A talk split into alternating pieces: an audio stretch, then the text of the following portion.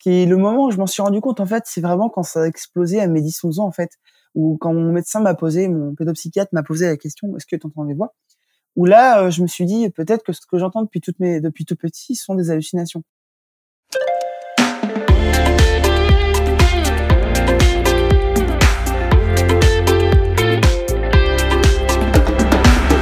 Bienvenue dans Santé, le podcast qui prend le pouls des sujets de santé.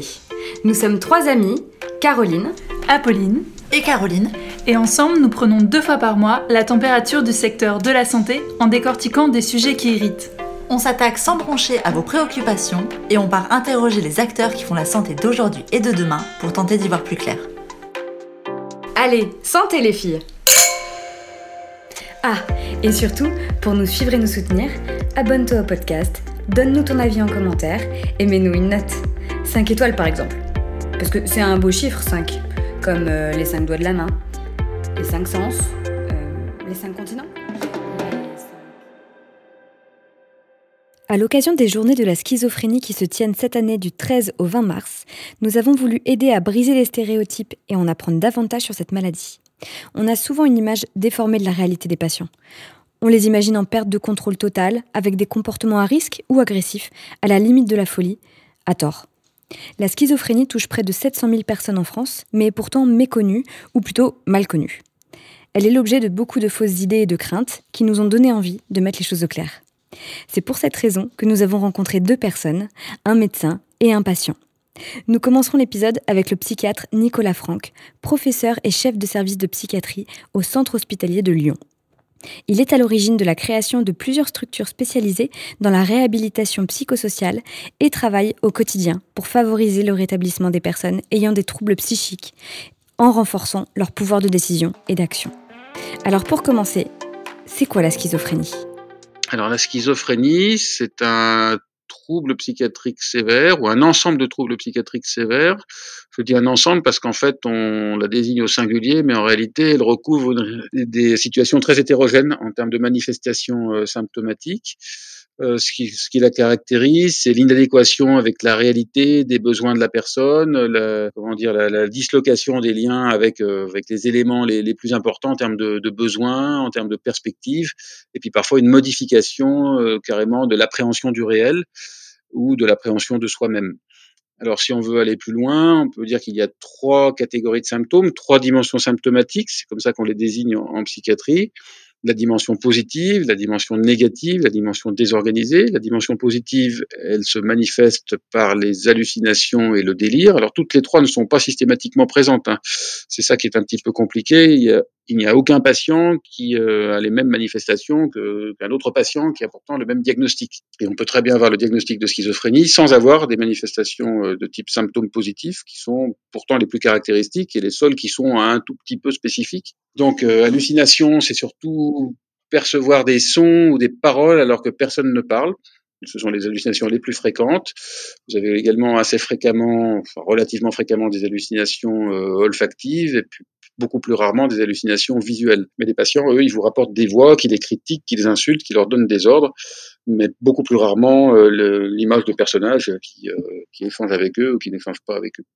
Et puis le délire, bah, c'est une tentative de rationalisation pour euh, faire quelque chose de, ce, de ces hallucinations, ou alors c'est dû à des, une interprétation erronée de, de la réalité les patients, par exemple, peuvent, peuvent, peuvent dire euh, mes voisins sont, sont, très hostiles, et ils m'insultent euh, très souvent, je les entends à travers la cloison, euh, c'est vraiment terrible d'habiter là, je vais déménager.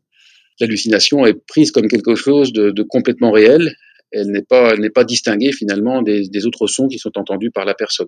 Donc ça, c'est la dimension euh, positive. La dimension négative, c'est l'impossibilité de faire, de ressentir, euh, d'exprimer. Donc les, les, symptômes négatifs, c'est tout ce qui euh, concerne ce que la personne a perdu par rapport à ce qu'elle avait avant ou ce qu'elle n'a même jamais développé éventuellement si, si ça a commencé très tôt dans sa vie. Et puis la désorganisation, c'est l'incapacité à construire ses pensées, son discours, son comportement de manière organisée, de manière cohérente, en direction d'un but, en tenant compte du contexte. Donc ça, ce sont les trois dimensions euh, symptomatiques qui permettent de porter, de poser le diagnostic. Et puis associé fréquemment à ces trois dimensions symptomatiques, vous avez des troubles cognitifs spécifiques qui ne, valent pas pour le diagnostic, poser le diagnostic activement, mais qui nuisent en revanche au, pronostic de la maladie, c'est-à-dire que ça nuit à l'insertion de la personne dans la société, à la réussite de ses projets. Et ça peut être des troubles de l'attention, des troubles de la mémoire, euh, des troubles des fonctions exécutives, capacité, euh, les processus de traitement de l'information qui permettent de s'organiser, et ou des troubles visio-spatiaux, c'est-à-dire tout ce qui se permet de se repérer dans le, dans le temps ou dans l'espace. Et puis il y a aussi les troubles de la cognition sociale, c'est-à-dire tout ce qui permet de comprendre autrui et d'interagir avec lui.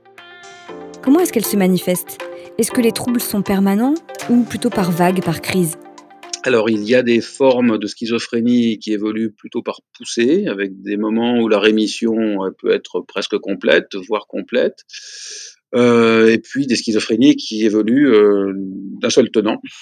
Alors, euh, ce qu'il faut bien, ce qu'il faut bien avoir en tête, c'est qu'on parle de schizophrénie quand il reste, quand il persiste en permanence un minimum de symptômes, une maladie qui évoluerait complètement par poussée, avec des rémissions complètes ou quasi complètes du point de vue de ce type de manifestation, euh, ces maladies-là, on les apparenterait plutôt aux troubles bipolaires.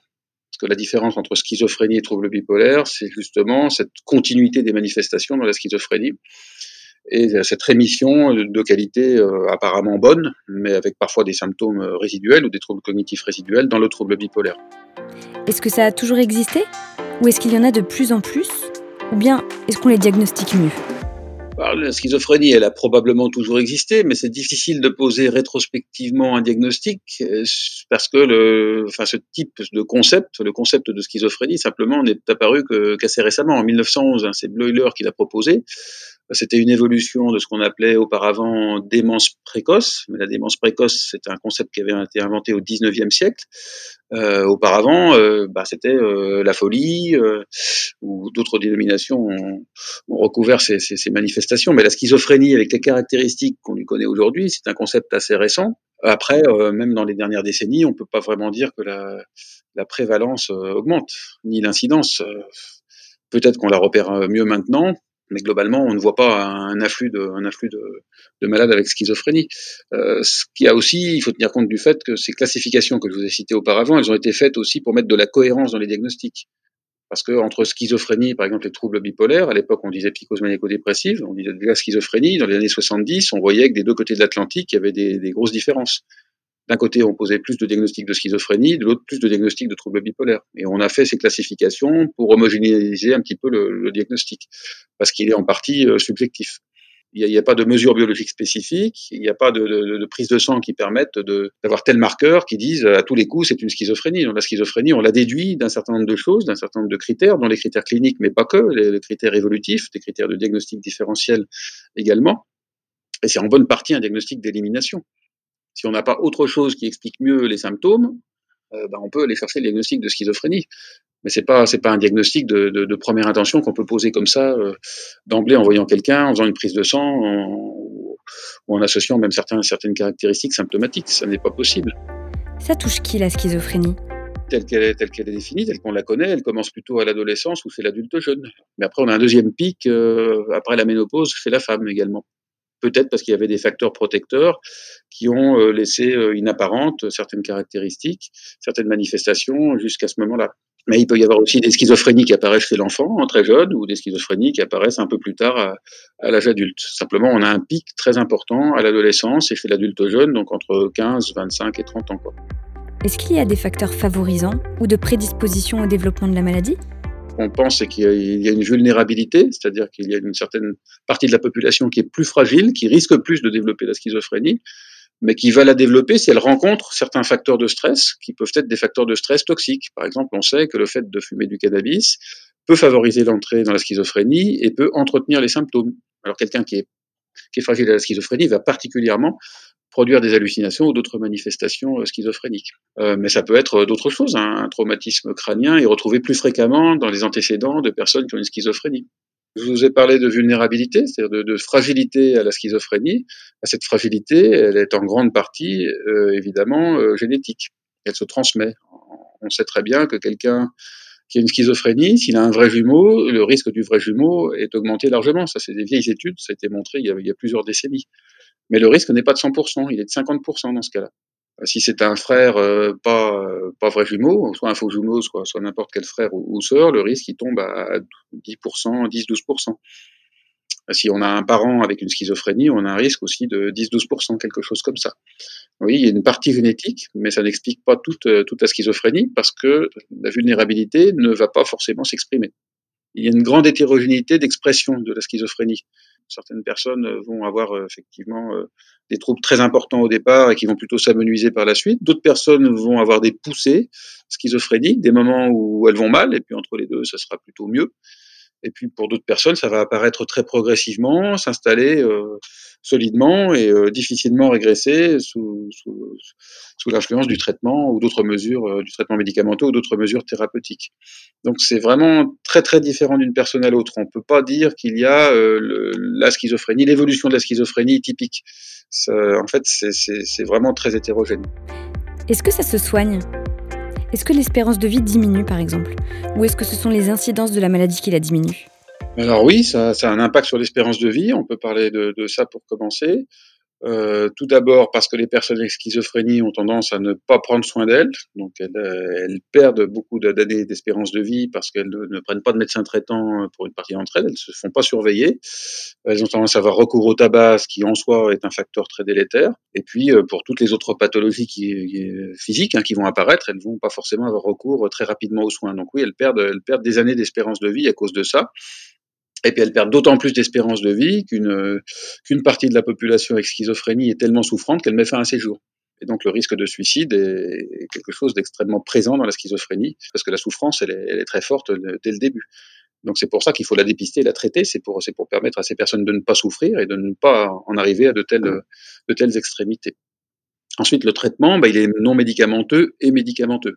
Si je vous dis ça dans cet ordre-là, c'est parce que le, le traitement médicamenteux ne, ne, suffit pas il réduit euh, parfois considérablement une partie des manifestations symptomatiques, mais il ne va pas les faire disparaître complètement, et puis surtout à l'arrêt du traitement, elles risquent de revenir. Donc ce n'est pas un traitement qu'on peut interrompre facilement, c'est un traitement qu'on va devoir mettre en place dans la durée, et pour cette, pour cette raison-là, il faut qu'il soit bien toléré. Ensuite, euh, le, le, traitement médicamenteux, bah, comment, comment il agit? Il agit en, bloquant les récepteurs à la dopamine ou en agissant sur les récepteurs à la dopamine, hein, selon les catégories d'antipsychotiques qu'on utilise. Ce mécanisme d'action-là explique aussi les, effets indésirables de ces traitements antipsychotiques, auxquels on doit être très attentif et dont la personne doit avoir conscience parce qu'elle doit les accepter. Elle ne va les accepter que si les effets bénéfiques sont supérieurs aux, aux effets indésirables. Donc c'est important d'associer activement euh, la personne à son traitement, qu'elle qu soit bien informée dessus, mais plus que ça, qu'elle se soit appropriée les effets positifs et les effets négatifs du traitement. Euh, ce, ce, traitement médicamenteux, ces antipsychotiques, ils sont surtout efficaces sur les symptômes dits positifs. Ces traitements-là, ils sont beaucoup moins efficaces sur la désorganisation et sur les symptômes négatifs. Et pour lutter contre ça, il faut avoir recours à d'autres prises en charge, en particulier des prises en charge non médicamenteuses, qu'on appelle maintenant des prises en charge orientées vers le rétablissement. Parce qu'on ne parle pas de guérison, on parle plutôt de rétablissement c'est-à-dire le fait que la personne accède à, comment dire, à un état euh, satisfaisant pour elle. Sinon, du point de vue du médecin, on va parler de rémission, c'est-à-dire euh, suspendre les symptômes, mais pas de guérison, puisqu'on ne fait pas disparaître définitivement la, cause des manifestations symptomatiques. Donc ça, c'est ça, c'est très important. Et dans les traitements non médicamenteux, eh bien, vous avez euh, des traitements dits psychothérapiques qui appartiennent à la réhabilitation psychosociale. Tous ces traitements-là, en fait, ils sont destinés, enfin, toutes ces modalités thérapeutiques, elles sont destinées à augmenter les capacités de décision et d'action des personnes pour favoriser son rétablissement. Parce qu'on sait, par le témoignage des personnes rétablies, qu'elles vont euh, avoir plus de chances de se rétablir si elles maîtrisent mieux leurs capacités leurs limitations, si elles se connaissent mieux. Donc en fait, on leur euh, produit, on leur procure une évaluation qui leur permet de mieux se connaître et des traitements, des mesures thérapeutiques non médicamenteuses qui leur permettent de renforcer leur pouvoir de décision et d'action. Euh, on favorise maintenant ce qu'on appelle l'autodétermination et on permet aux personnes d'accéder à des modalités thérapeutiques qui ont un sens pour elles dans la réussite de leur projet de vie. Voilà, ce qu'on met en perspective, c'est leur état actuel de santé, ce qu'elles souhaiteraient, les projets de vie qu'elles souhaiteraient et comment les éléments de leur santé peuvent être des, obstacles à la réussite de leur projet de vie. Ça, ça permet de les motiver pour s'emparer activement du traitement. Donc on a complètement changé notre approche avec euh, une manière d'aborder les personnes qui est beaucoup plus euh, respectueuse, me semble-t-il vers quel professionnel de santé ou structure se diriger quand on est atteint? Je pense que le mieux, c'est de consulter euh, un psychiatre dans ces cas-là, euh, parce que c'est le spécialiste pour, qui va pouvoir poser un traitement pour euh, mettre ça en perspective avec, euh, une, autre, spécialité, enfin une autre profession qui peut être impliquée dans les prises en charge. Je veux parler des psychologues. Les psychologues, eux, connaissent bien le fonctionnement mental, euh, savent bien accompagner les personnes au quotidien, leur permettre de mieux se comprendre, mais ce ne sont pas des spécialistes du diagnostic. Donc là, dans la mesure où vous avez une question diagnostique, il faut voir un psychiatre qui exerce soit dans la fonction publique, soit en libéral. Et puis vous avez aussi euh, des structures qui sont spécialisées dans le diagnostic du premier épisode psychotique. Ça, c'est en train de se mettre en place un petit peu partout en France. Euh, je pense qu'avant de se poser la question euh, sur le diagnostic de schizophrénie, peut-être qu'on peut se poser la question sur, euh, enfin une question plus large, qui est est-ce qu'il y a un état mental à risque? Parce que la schizophrénie, c'est une des modalités d'expression d'un trouble psychique, d'un trouble mental mais peut-être que, que, ce jeune en question, bah, il a, il n'a pas de trouble mental du tout. Bon, ça, c'est ce qu'il faut éliminer. Euh, si effectivement les, les parents ne, ne, comprennent pas très bien la, les difficultés, que ça paraît pas très relationnel, que c'est un petit peu bizarre, bah là, ça va plus évoquer la schizophrénie, mais on peut pas en être sûr comme ça non plus. Peut-être qu'il y a une autre difficulté qui est, qui est sous-jacente. Peut-être qu'il y a une consommation de toxiques, par exemple sans schizophrénie, peut-être qu'il y a un, un, trouble de personnalité qui est en train de se construire, enfin je ne sais pas, il y a plein de possibilités. Donc la première des choses à faire, c'est de faire un, diagnostic. Ça, ça relève du psychiatre. Et puis ensuite, si euh, aucun diagnostic ne peut être posé tout de suite, ben, il faut mettre en place une surveillance. Et peut-être ce sera le psychologue qui le fera et qui, en, même temps proposera des séances pour améliorer finalement le, bien-être de, ce jeune-là, lui permettre d'affronter euh, l'avenir plus, positivement. Et puis euh, qui pourra alerter si la situation évolue. La schizophrénie a nourri des fantasmes, notamment dans l'univers du cinéma. On y illustre souvent des criminels schizophrènes. Est-ce qu'on a forcément des excès de violence quand on est schizophrène ou pas du tout? Tout ce que vous avez décrit là, en fait, c'est un motif de stigmatisation. C'est-à-dire que l'image de la, schizophrénie est très mauvaise hein, dans la société. Euh, les personnes avec schizophrénie sont volontiers considérées comme dangereuses, incapables, etc. Et tout cela ne, repose sur rien, ça repose sur quelques cas très ponctuels de personnes avec schizophrénie qui ont pu être violentes pour des motifs qui leur sont propres, qui ne relèvent pas forcément de la schizophrénie, qui peuvent être aussi des consommations de, toxiques, qui peuvent être des conflits. Hein, et en tout cas, je, pense qu'il ne faut vraiment pas réduire la, personne avec schizophrénie d'abord à son diagnostic et surtout penser que toute schizophrénie est liée à des manifestations violentes. Ça, c'est faux. La schizophrénie, c'est avant tout une grande souffrance pour les personnes qui la vivent. Et puis vous voyez que les, seuls motifs de, de, enfin les seules manifestations qui pourraient être associées à la violence, ce sont les symptômes positifs. La désorganisation ou les symptômes négatifs ne sont pas associés à la violence. Et même en cas de symptômes positifs, la violence ne va se produire que très rarement. Donc attention à ce qui fait penser que ben, la schizophrénie est responsable de tel passage à l'acte. Donc attention à ça parce que ce sont des stéréotypes sociaux que les personnes s'approprient. Et quand elles se les approprient, après, elles se pensent incapables, elles se pensent violentes. Et en fait, euh, elles font ce qu'on appelle, enfin, elles développent ce qu'on appelle l'autostigmatisation. Et à cause de ça, elles perdent des chances de rétablissement, elles perdent des chances de réussir leur vie. La plupart des situations, on a plutôt quelqu'un qui, euh, est en, grande difficulté pour s'affirmer, qui ne sait pas avancer dans la vie, qui ne sait pas se défendre qui va plutôt être victime, en particulier de dealers qui vont lui vendre du cannabis, qui va entretenir sa, pathologie, euh, qui va être victime de squatteurs qui vont euh, venir dans son appartement si la personne vit toute seule et profiter de profiter de profiter d'elle, profiter de sa console de jeux vidéo, profiter de, de tout ce qu'elle aura acheté pour pour se nourrir, pour être hébergée, etc., etc.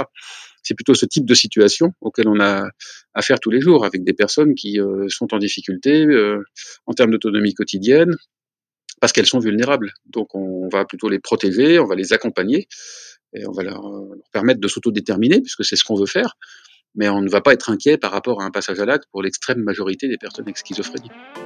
En tant qu'aidant, comment aider au quotidien un proche atteint de schizophrénie? Eh bien, moi, ce que, ce que je dis aux aidants, c'est la même chose que ce que je dis aux professionnels, c'est attention, vous avez des personnes qui ont une volonté qui peut être affaiblie, altérée, ce sont des personnes qui peuvent être auto-stigmatisées, donc il faut vraiment prendre garde de ne pas décider à la place de ces personnes. Parce que la faiblesse de la volonté, l'autostigmatisation, toutes ces mauvaises représentations, bah, ça aboutit à se dire bah, ces personnes-là ne sont pas compétentes et donc on va décider pour elles, on va faire une prescription du côté du médecin et puis de, la famille, bah, on va mettre en place quelque chose pour protéger quelqu'un qui ne va jamais se débrouiller, jamais être autonome. Donc ça, il faut, il faut s'élever en faux contre ce type de représentation et se dire que non, ces personnes ont des capacités, mais qu'elles ne s'expriment pas, qu'elles ne sont pas repérées. Ce sont des personnes qui n'ont pas confiance en elles, donc on doit vraiment les, les accompagner pour dévoiler leurs capacités. Ben, les, les, familles doivent faire la, la même chose. Donc pour pouvoir faire ça, il faut qu'elles puissent bénéficier d'informations sur la maladie, voire de psychoéducation. Donc il y a des groupes d'accompagnement des aidants, de soutien des aidants qui sont extrêmement importants, qui se développent maintenant euh, partout en France. Et puis, euh, ça fait le, pont peut-être avec un autre aspect important dont on n'a pas parlé, dans les approches orientées vers le rétablissement, ce qui est extrêmement puissant, à la fois pour les personnes avec schizophrénie, mais aussi pour les équipes qui s'occupent de personnes avec schizophrénie, c'est ce qu'on appelle la pérédance. Ce sont en fait des personnes qui se sont rétablies du trouble, donc de la schizophrénie, qui vont aider les personnes avec schizophrénie encore dans, la difficulté. Et le fait que des personnes qui soient passées par les mêmes épreuves s'adressent à elles est extrêmement puissant en termes d'engagement dans les soins.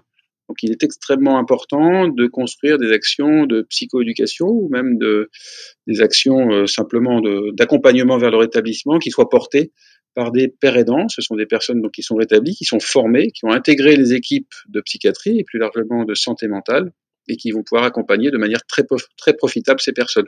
En fait, c'est une forme d'entraide professionnalisée. Ça, c'est en train de se développer euh, très fortement en France et c'est un mouvement qu'il faut accompagner parce que c'est très efficace également. À présent, voyons comment tout cela s'applique à la vie des patients. Nous sommes allés à la rencontre de Jason, 21 ans, qui est atteint de schizophrénie depuis enfant. Il nous a fait l'honneur de raconter son parcours et l'impact des stéréotypes sur son quotidien de personnes porteuses de troubles schizophréniques. Mes symptômes, donc mes premiers symptômes ont commencé à mes 6 ans, donc ça a évolué petit à petit dans mon enfance jusqu'à mes 10, 11 ans où là les hallucinations sont venues très très puissantes. Donc hallucinations visuelles, auditives, euh, violence. Donc euh, à cet âge-là, donc euh, j'ai été voir un psychiatre qui m'a demandé posé la question est-ce que j'entendais des voix? Donc je lui ai répondu oui. Ensuite, il m'a demandé donc si j'avais des envies de suicide et tout, donc j'ai répondu oui. Il a souhaité que je me fasse hospitaliser dans un centre de soins à Laval. Euh, le diagnostic a mis environ 6 à 1 an à être posé parce qu'à à cet âge-là, on n'aime pas poser un diagnostic aussi, comment dire, aussi important à cet âge-là, sur la schizophrénie. Donc mes symptômes, mes symptômes au début, donc c'était vraiment hallucination visuelle auditive. Donc je me voyais faire des choses, je m'entendais, mes voix me disaient de faire des choses. Donc j'ai commencé par des traitements basiques comme des neuroleptiques, des antipsychotiques qui n'ont été qui ont été malheureusement inefficaces car je suis résistant, résistant au traitement à l'âge de mes 14-15 ans, donc j'étais euh, donc j'étais diagnostiqué schizophrène, mais dans le où j'étais, dans le centre de soins où j'étais, on n'avait pas forcément le diagnostic. Enfin, on ne croyait pas mon médecin, mon pédopsychiatre, parce que à, cet âge-là, c'est pas possible, tout simplement. Enfin, c'est pour la, la population. Du coup, euh, j'ai été voir donc ce psy, ce euh, pédopsychiatre qui est aussi professeur à Nantes, qui lui m'a diagnostiqué, a confirmé le diagnostic de schizophrénie donc, on a commencé à ce moment-là un traitement, donc euh, la clozapine. Donc euh, là, j'avais, comme je disais, j'avais 14-15 euh, ans. En France, faut savoir que c'est un traitement qui ne se commence pas avant, avant 16 ans. Donc la maturité, en fait, à, à 16 ans, on est, on, est considéré comme adulte dans la, dans les, la maladie psychique. Donc le médicament, donc la clozapine, a mis environ 6 six, six, bons mois à agir. Euh, donc bah, ce médicament me permet en fait de mettre mes hallucinations de côté pour permettre en fait d'avoir des moments où je n'ai pas d'hallucination euh, avec moi, euh, pour pouvoir vivre en fait tout simplement. Actuellement, euh, donc euh, j'ai repris mes études, euh, je vais bien. Les hallucinations sont beaucoup moins présentes. Elles sont encore présentes. Hein, j'ai appris à les gérer, à les faire venir quand j'en ai besoin, c'est-à-dire quand je suis tout seul, quand je suis avec des animaux, en fait quand je suis dans un lieu qui me sécurise, qui sécurise les autres donc récemment, à cause des nombreux neuroleptiques que j'ai eu étant jeune, j'ai été diagnostiqué épileptique également. Donc j'ai un traitement, euh, donc euh, j'ai trois médicaments, donc la, la, clozapine, le rivotril qui est, qui est un anti un antiépileptique mais que j'utilise comme correcteur sur ma clozapine et du lamictal. Pour moi, j'avais pas d'hallucination parce que j'ai vécu depuis tout petit, plus loin je me souviens, donc mes six ans. Ce qui est le moment où je m'en suis rendu compte en fait, c'est vraiment quand ça a explosé à mes 10 11 ans en fait ou quand mon médecin m'a posé, mon pédopsychiatre m'a posé la question, est-ce que tu entends des voix? Où là, euh, je me suis dit, peut-être que ce que j'entends depuis, toutes mes, depuis tout petit sont des hallucinations. C'est juste que à mes 10-11 ans, elles ont vraiment explosé. Elles sont devenues très importantes et très gênantes parce qu'elles influençaient sur mon comportement. Elles étaient présentes, elles étaient vraiment très puissantes. C'était tout le temps quand je suis fatigué, quand je suis pas fatigué, quand je viens de me réveiller, quand je vais me coucher, euh, ce qui faisait que au bout d'un moment, j'arrivais plus en fait à ne pas les écouter. Le traitement m'a justement aidé à ça, à apprendre à les mettre de côté quand il le faut et à faire venir quand il le faut également. Bah, malheureusement, j'ai été euh, j'ai été euh, déscolarisé quatre ans bah, pendant mes quatre ans d'hospitalisation. J'ai été déscolarisé, puis mais je suis tout le temps resté en fait euh, euh, dans une école en fait, dans une sixième, dans la dans, dans un collège. C'est juste qu'on m'envoyait les cours par correspondance. Après à ma sortie, de, ma commencement de sortie d'hôpital, c'est-à-dire quand j'ai commencé à retourner à l'école, donc c'était une heure par semaine par-ci par-là, et encore je suis gentil. C'était des cours qu'avec une prof avec, euh, qui était là avec moi pour faire, euh, juste pour pas avoir un une déconnexion complètement, euh, complètement du monde. Je faisais, j'allais de temps en temps dehors, donc dans les, dans la classe en fait pour aller chercher des choses tout bêtes, mais qui me permettaient en fait de rencontrer des jeunes et de me permettre de petit à petit ravoir du contact. Il y a des gens qui comprenaient tout de suite parce que il y avait des personnes qui connaissaient ou des choses dans le genre. Il y avait d'autres gens qui, qui me prenaient un peu pour un fou, enfin, qui avaient éventuellement peur, c'est vrai. C'est vrai que du coup, moi, mon combat a commencé vraiment à, à dédramatiser ces choses-là, parce que c'est vrai qu'à l'époque, moi, ça a un petit peu, ça commence à changer, mais à l'époque, les gens n'avaient pas la même vision de la psychiatrie et surtout des maladies psychiques comme la, schizophrénie qu'on voit beaucoup dans les films, mais pas dans le bon sens. Ça a été euh, de prouver aux gens que euh, malgré la maladie, on reste, euh, on reste, on peut rester équilibré. C'est vraiment un combat et, et j'ai pas peur de dire que que moi je suis atteint de maladie psychique. Après, certains ne sont pas forcément euh, aussi à l'aise que moi. Ce qu'on entend dans les médias, en fait, que ça va être un, en fait, euh, un déséquilibré tout de suite, ça va être quelqu'un de schizophrène, en fait. C'est surtout ça le truc. Et euh, du coup, on va entendre, donc, ils vont se baser sur ce qu'on entend dans les médias. Ils vont aussi se baser sur ce qu'on voit à la télé, donc dans les, dans tout ce qui est les films, films dramatiques, films policiers, où le, le tueur ou le violeur ou n'importe quoi va être quelqu'un tout de suite qu'on va dire la maladie psy, euh, psy euh, euh, schizophrène ou déséquilibrée ou les deux, ce qui n'est pas forcément vrai parce que très peu de personnes atteintes de maladies psychiques viennent à, à commettre l'irréparable, comme on peut dire. On peut en fait vivre avec la maladie toute sa vie. En fait, faut savoir que la maladie, en fait, c'est quelque chose, c'est une faiblesse qu'on a dans le corps et qui va se développer au moment où on va avoir un choc émotionnel donc ça peut être la mort d'un animal tout bête, ça peut être plus dramatique, la mort d'un proche, ou, ça peut être d'autres choses. Hein. Donc une crise, en fait, ça peut venir d'un coup, comme ça peut venir en plusieurs années, ce qui a été mon cas. Donc on est suivi, suivi donc par un pédopsychiatre qui va ensuite, euh, en général, c'est hospitalisé parce que malheureusement il y a très peu de diagnostics euh, assez tôt. Personnellement, c'est en fait j'ai été hospitalisé donc euh, dans un centre pour enfants qui se nomme UZCA, donc unité de soins intensifs spécialisée pour enfants et adolescents. Donc on va mettre des médicaments euh, pour trouver le bon. Ensuite, euh, on va placer un diagnostic vraiment pas du tout euh, en général précis parce que moi j'étais psychotique névrotique, ce qui est un diagnostic assez vaste. Personnellement, moi j'ai eu la chance de tomber sur un pédopsychiatre qui a voulu crever l'abcès, donc a voulu placer le mot schizophrénie sur quelqu'un qui a moins de 16 ans j'ai suivi des médicaments, donc j'étais très sur surmédicamenté aussi, j'ai pris du poids, j'arrivais, on comprenait rien à ce que je disais, problème d'élocution. Sauf que le problème, c'est qu'à mes 14 ans, on s'est rendu compte qu'aucun médicament, aucune euh, mélange de molécules ne fonctionnait. Donc, on a essayé à mes 14-15 ans la clozapine, qui n'est donnée qu'à partir de 16 ans normalement légalement en France. Un autre, euh, un autre message, c'est que beaucoup de personnes vont dire qu'une personne qui est violente, c'est une personne euh, qui veut pas forcément, qu'on a rien à foutre de, enfin, qu'on a, qui s'en fiche un peu. Euh, tout le monde dit, oh, c'est une personne qui est folle. Mais en fait, faut savoir que c'est une personne qui est en souffrance. C'est des gens qui ont besoin d'aide. Que c'est pas des personnes qui sont fous parce que, euh, parce que c'est la maladie. Non, enfin, c'est la maladie, mais c'est surtout que elles sont médicamentées ou pas, mais surtout, elles sont mal suivies. Elles veulent y arriver, mais elles ont des problèmes et elles y arrivent pas. C'est tout simplement ça. On aide les jeunes, on les suit le plus tôt possible pour qu'ils aient une vie on, fait des activités avec d'autres jeunes pour qu'ils aient des activités sociales. On fait des manifestations euh, publiques pour que justement ils aient aussi une vie sociale, mais pas qu'avec des personnes atteintes de maladies psychiques. Non, aussi avec des personnes qui ont euh, qui n'ont pas de maladie et qui, qui vont pouvoir leur apprendre à vivre avec ces personnes-là, à vivre dans la société. Et ça, c'est très, très, très important. Quand on voit quelqu'un dans la rue qui va pas bien, qui a l'air bizarre et tout, souvent, ce qu'on va avoir tendance, à s'éloigner de cette personne-là. Ben non, justement. Même un bonjour à cette personne-là, ça peut lui, lui éclaircir la journée, si je peux me permettre. Elle va, dire, elle va se dire, bah tiens, euh, j'ai, euh, bah je vis, enfin je suis, euh, on me voit, c'est ça, surtout ça, on me voit. Je ne suis pas, je ne suis pas en dehors de la société, j'existe. Et ça, c'est important. Parce que ces personnes-là qui vont pas bien, elles vont s'éloigner de la société, elles vont pas forcément parler, elles vont, et ça, c'est important qu'elles se sentent euh, dans la société, qu'elles se sentent pas isolées, parce que c'est ça le problème, c'est l'isolation qui fait que qui apporte aussi beaucoup de crises.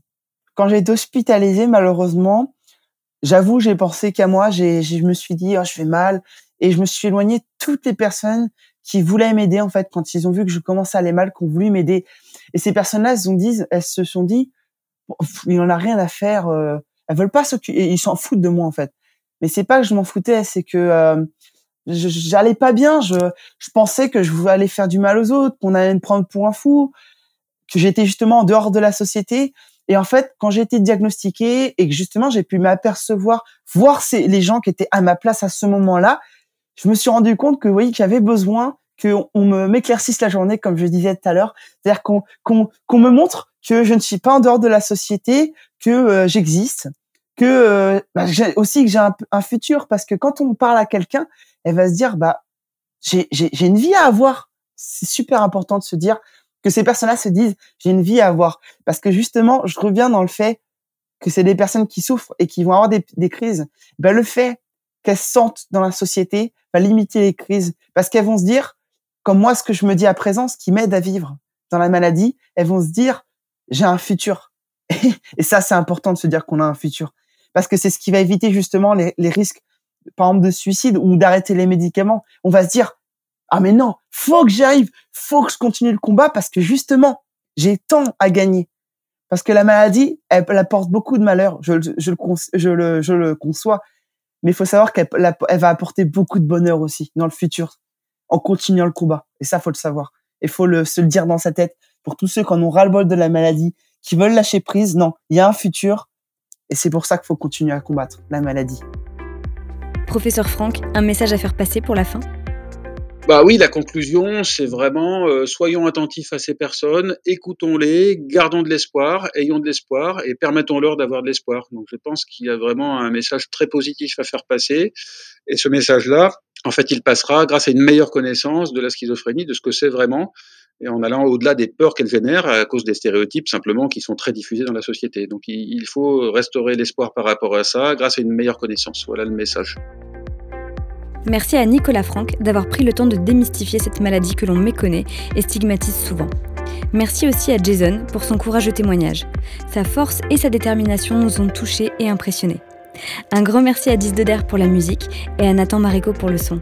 On te dit à très vite, car d'ici 15 jours sortira notre prochain épisode sur les troubles bipolaires. Ils sont souvent confondus avec la schizophrénie.